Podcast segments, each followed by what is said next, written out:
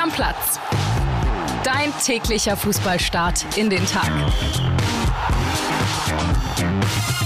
Hallihallöchen und herzlich willkommen, liebe Stammis, zu eurem Lieblingsfußball-Podcast Nummer 1, Stammplatz. Wie immer natürlich heute auch an diesem wundervollen Mittwoch für euch da, auch bei diesen Temperaturen. André und ich schwitzen uns einen ab hier im Podcastbüro. Bei André hat das Handtuch wieder herhalten müssen gestern, weil er so verschwitzt hier reingekommen ist. Tja. Aber wir ziehen auch wieder durch, ne, mein Lieber? Wir ziehen komplett durch und ich bin ein bisschen verwundert. Sonst hast du immer, es ist Bergfest und du lügst auch ganz oft, weil wenn wir eine Sieben-Tage-Woche haben, ist Mittwochs nicht Bergfest. Aber okay. Ja, für uns beide doch nicht, aber für den normalen Arbeitnehmer, und es sind viele Stammis da draußen, ist die Fünf-Tage-Woche und da ist Mittwoch Bergfest, na klar. Die Umfrage machen wir zu einem späteren Zeitpunkt, wie viele wirklich noch eine fünf Tage Montag bis Freitag Woche haben. Aber das soll jetzt nicht unser Thema sein, denn wir haben ja auch eure Arbeitskraft gesucht. Genau. Ehrenstammi. Den Hashtag Ehrenstammi. Ehrenstammi. Oder die Ehrenstammi. Ey, Leute, was habt ihr da gemacht? Ich hatte ein bisschen Angst, dass wir keine Bewerbung kriegen, weil es ja auch wirklich Aufwand ist. Ja, und ich wurde ausgelocht aus der Community, als ich äh, gesagt habe in der gestrigen Episode,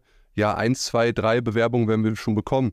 Ey, Leute, wir haben über 50 bekommen. ihr, seid, ihr seid total verrückt, diese Community. Über 50, ganz kurz, über 50 und ich sag mal so um die 20, 25 davon richtige Bewerbungen. Also als hätten wir eine Bewerbungsmappe angefordert. Klar kann man jetzt auch sagen, bei mehreren 10.000 Hörern kann man schon erwarten, dass sich da eine zweistellige Anzahl auch meldet von den Hardcore-Stammis, ja, die Bock darauf haben.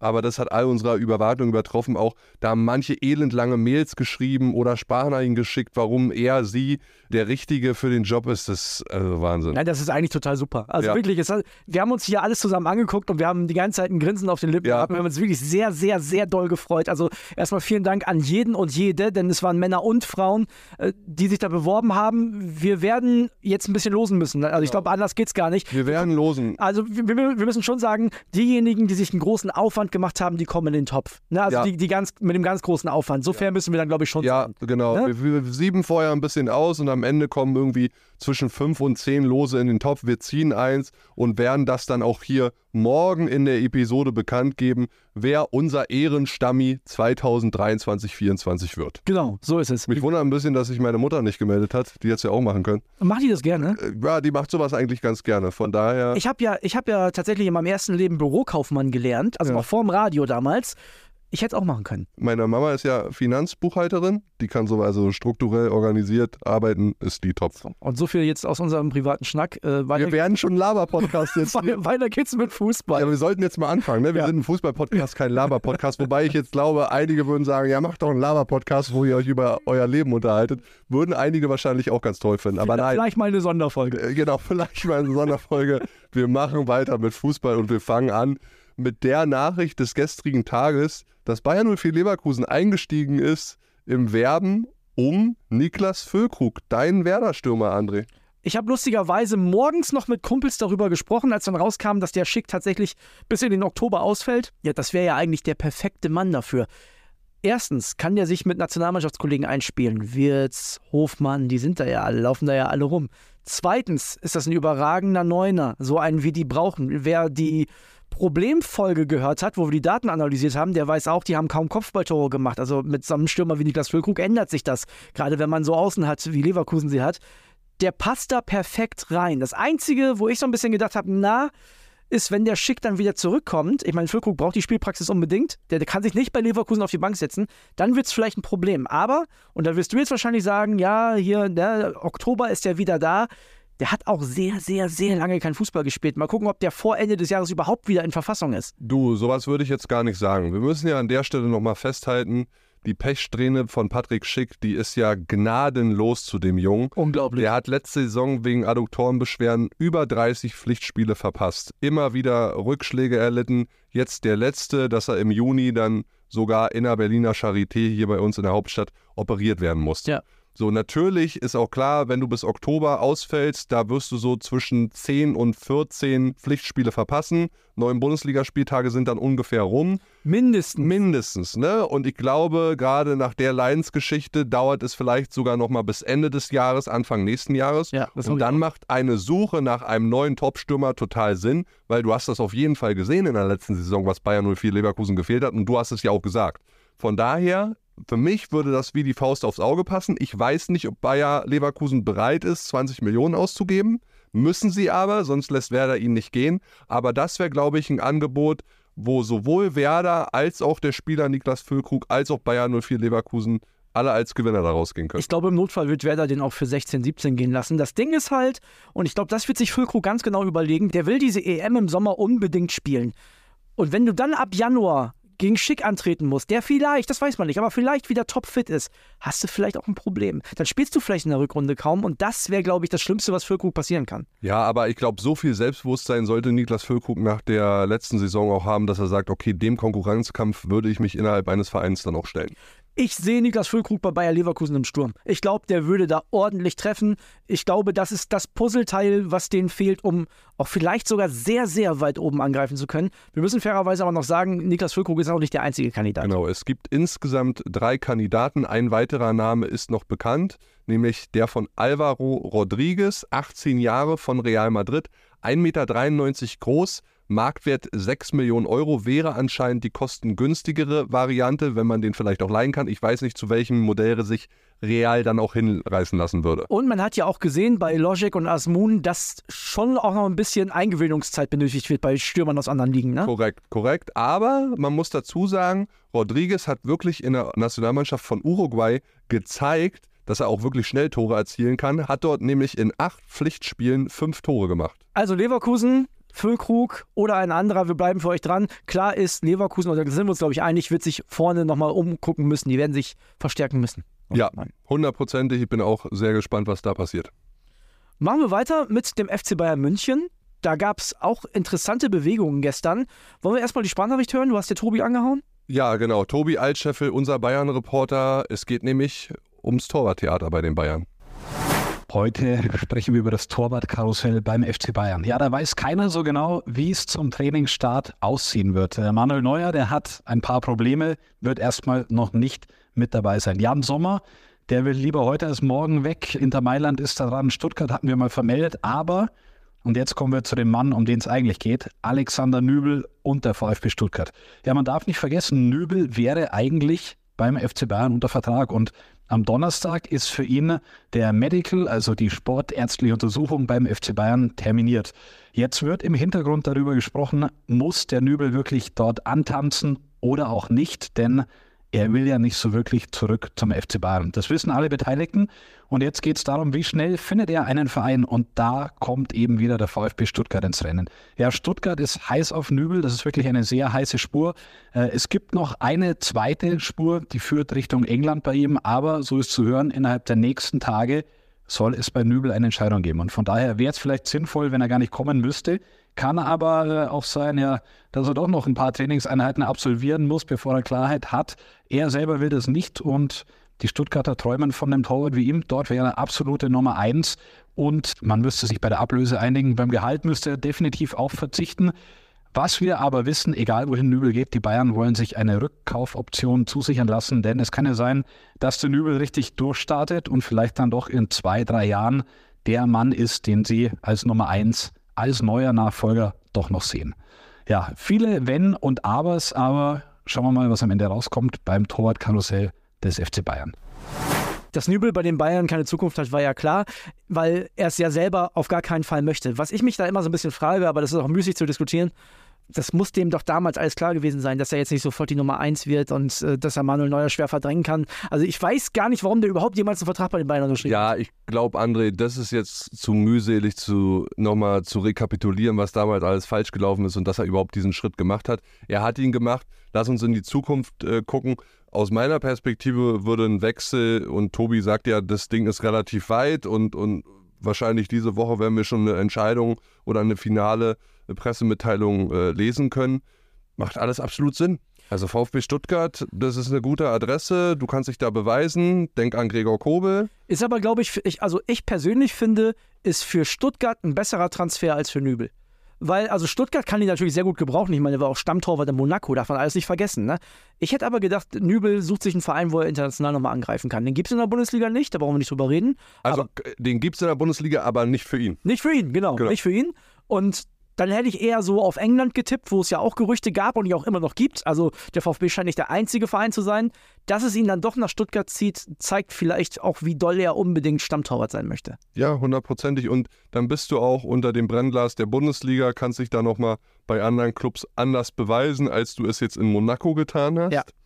Von daher macht hinten und vorne Sinn und die Bayern werden da auch nicht ganz dämlich sein, so wie Tobi gesagt hat. Rückkaufoption, da werden sie sich versuchen, alles offen zu halten. Was sagst du zu den 8 Millionen, die da jetzt im Raum stehen? Ja, auch da ist ja noch die Suche nach einem Kompromiss äh, am Gange. Wenn das unter 8, sagen wir mal so zwischen 5 und 7,5 wären, ist es, glaube ich, auch ganz okay. Mit einer Rückkaufoption für 10 dann für die Bayern. Ja, oder noch mehr. Ja. Ja. Ja, gut, könnte tatsächlich dann, äh, also vor allem für die Vereine Sinn machen, definitiv. Gerade weil Nübel ja auch gesagt hat, Nummer zwei bin ich bei den Bayern nicht. 100 Prozent. Eintracht Frankfurt, da haben wir in den letzten Tagen öfter mal drüber gesprochen, ist auf der Suche nach weiterer Verstärkung. Wir hören bei Roman Unger mal rein, unserem Eintracht-Reporter, wie es da momentan aussieht. Einen Namen habt ihr schon mal gehört.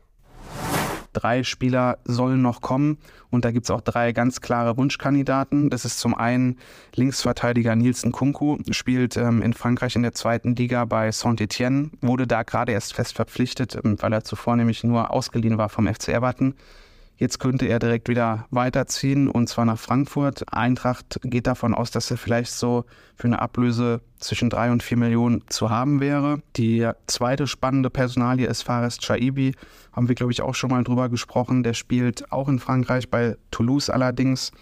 Mit dem Spieler ist sich Eintracht schon ja, grundsätzlich einig. Ähm, ein offensiver Mittelfeldspieler gilt als Riesentalent.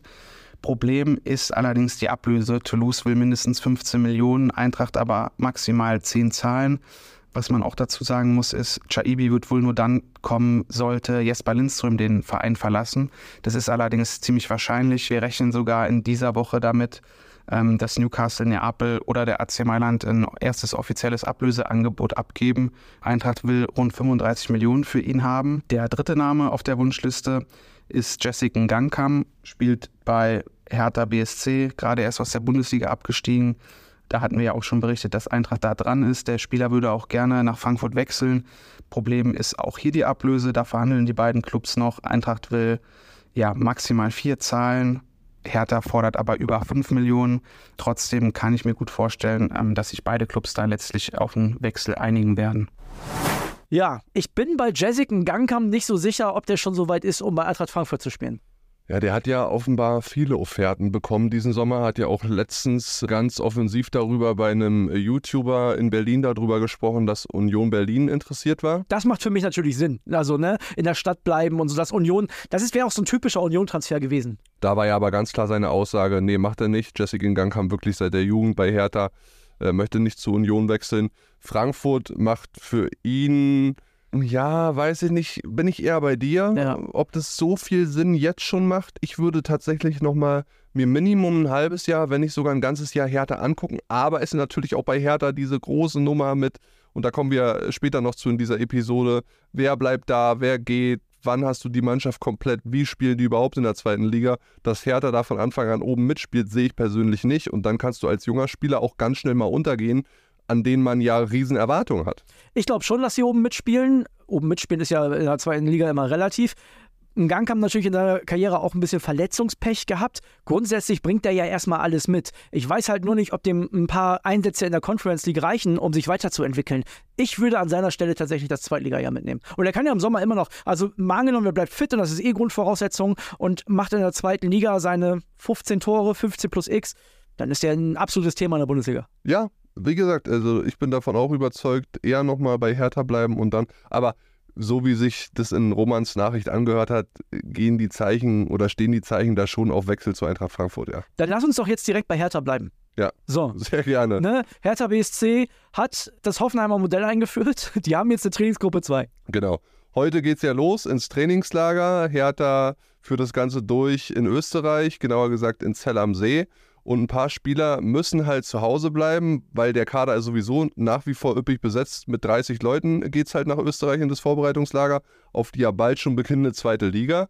Und sechs Stars sind insgesamt äh, zu Hause geblieben, beziehungsweise mussten zu Hause bleiben. Nämlich unter anderem Piatek, Toussaint, Serda, Schwolo, Luke Bacchio. Also da sind schon ein paar krasse, krasse Namen dabei. Ja. Mm, Und das sind ja auch alles andere Leute, die bei Hertha zu den Topverdienern zählen und auch natürlich weg sollen. Ich meine, die, die wir gerade aufgezählt haben, die verdienen da zusammengerechnet 10 Millionen Euro. Wenn ich mir das mal so angucke, ne, dann wundert mich das so ein bisschen. Also ich glaube eigentlich, dass Soat Serda einen Markt hat, obwohl der natürlich den Abstiegsfluch hat. Ne? Das, das weiß ja keiner so gut wie du als ehemaliger Schalke-Reporter.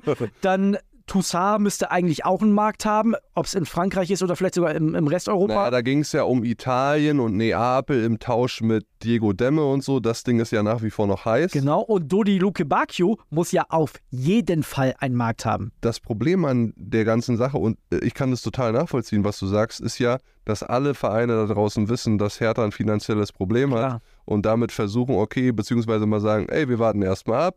Hertha muss die loswerden. Am Ende werden sie wahrscheinlich nachgeben, weil der kleinere muss in diesem Fall einfach nachgeben. Die brauchen die Kohle, ja. Und, Genau. und vor allem nicht, die brauchen nicht nur die Ablöse, sondern die müssen das Gehalt einsparen. Die Ablöse ist, glaube ich, weniger wichtig. Es geht wirklich ums Gehalt. Ja. Weil das ist ja, also das ist ja fast allein schon im Jahr die Hälfte vom Zweitliga-Etat. Und dann müssen wir auch mal so ehrlich sein, nichts gegen ihn als Person, aber ein Schwolo wird große Probleme haben, einen neuen Verein zu finden. Also in der ersten Liga in Deutschland gibt es gar nichts für den. Ausgeschlossen, also Nummer eins sowieso nicht. Der könnte auf einen Anruf aus Saudi-Arabien hoffen. Also nach den Leistungen zuletzt kann er vielleicht auf einen Anruf von einem Zweitligisten aus dem unteren Mittelfeld hoffen.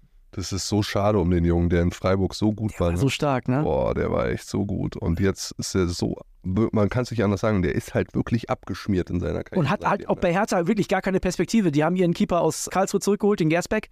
Keine Chance. ne? Ja. Ja, super interessante Nummer bei Hertha BSC. Wir haben auch da weiter ein Auge drauf. Unsere Hertha-Reporter sind ja auch mit ins Trainingslager.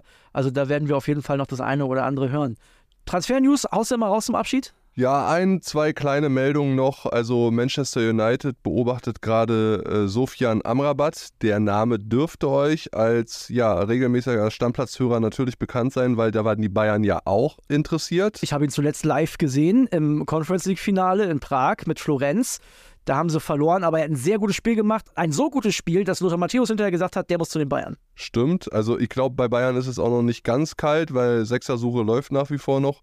Schauen wir mal, aber jedenfalls Man United ist da jetzt auch dran. Und ich habe noch zwei Meldungen. Franck Honorat, wir haben gestern darüber geredet, ne? Gladbach, Medizincheck, Trainer sich geäußert. Jetzt ist das Ding durch, offiziell verkündet. Der trägt die Nummer 9 in der nächsten Saison bei Borussia Mönchengladbach. Und Wu Yong-jong, SC Freiburg zuletzt, wechselt zum VfB Stuttgart. Der kriegt da die Nummer 10 in der nächsten Saison. Ist ja so ein offensiver Mittelfeldspieler. Der soll also mehr Kreativität ins Stuttgarter Spiel bringen. Und dann haben einige von euch vielleicht gesehen, dass meine Unioner David Datro Fofana ausgeliehen haben vom FC Chelsea. Nein, nicht der Fofana, der in der Innenverteidigung spielt. Der wäre nämlich deutlich zu teuer. Es geht um einen äh, 20-jährigen Stürmer, der auch Fofana heißt, der auch im Winter zu Chelsea gewechselt ist und jetzt ausgeliehen wird und hier nach Berlin an die alte Försterei kommt. Ganz guter Transfer. Ich blick aber immer noch nicht so richtig durch, was Union davor hat, ehrlich gesagt. Also, die nehmen jetzt mehr Geld ein, aber nutzen das nicht dafür, um Mehrwert für die Zukunft zu generieren. Ich finde es irgendwie ein bisschen merkwürdig. Also, ich weiß noch nicht so genau. Ja, vielleicht ist es auch. Also ich glaube, für mich persönlich ist diese Transferphase für Union wahnsinnig, wahnsinnig schwierig. Weil auch Ja. alle anderen wieder wissen, okay, die nehmen jetzt mit der Champions League sehr, sehr viel Geld ein. Aber die müssen noch viel mehr. Guck mal, das ist Berlin. In Berlin leben wollen sicherlich schon mal viele Menschen. So, Ja. ne, nichts gegen den SC Freiburg, aber es ist ja wahrscheinlich für junge Menschen attraktiver, nach Berlin zu kommen. Dann spielen die Champions League. Die zahlen ganz ordentlich, haben eine Menge Geld eingenommen, auch wenn das natürlich Vereine wissen. Da müssen ganz andere Namen auf dem Zettel stehen. Vielleicht kommt aber auch noch was. Ich gucke mir das weiter an und du wirst pünktlich zum Bundesliga-Start meine Meinung dazu hören. Aber ich will dazu jetzt noch nichts was sagen, weil dann würde ich mich auch viel zu weit aus dem Fenster lehnen. Musst du auch nicht. Es gibt ja die ersten steilen Thesen am Samstag und ich weiß jetzt schon, da ist auf jeden Fall auch eine Union-These mit dabei bei den Stammis. Das habe ich mir schon angehört. Also sehr interessant. Wir haben noch einen lustigen Rausgeher zum Schluss, ne? Ja, also da empfehlen wir euch mal äh, YouTube anzuschmeißen und euch mal die Videos anzugucken von Jan Olschowski. Das ist ja der Ersatzkeeper von Gladbach. Wir haben ihn letzte Saison auch ein, zwei Mal spielen sehen als Vertretung von Jan Sommer in der Hinrunde noch. Und der Junge, der macht jetzt so Kochvideos mit Rezepten und sein neuestes Video ist ein Süßkartoffelpüree mit Lachs. Da geht gerne mal rüber. Der YouTube-Kanal heißt Jans Kitchen. Und ich bin gespannt, ob ich morgen, wenn ich da drauf gucke auf dieses Video, vielleicht in den Kommentaren einige Leute schreiben sehe, ja, ich habe die Empfehlung von Stammplatz bekommen, ich gucke jetzt hier mal das Video. Süßkartoffelpüree mit Lachs, da sehe ich mich auch. Also Deckel drauf. Bis dann. Ciao, ciao, Leute. Stammplatz. Dein täglicher Fußballstart in den Tag.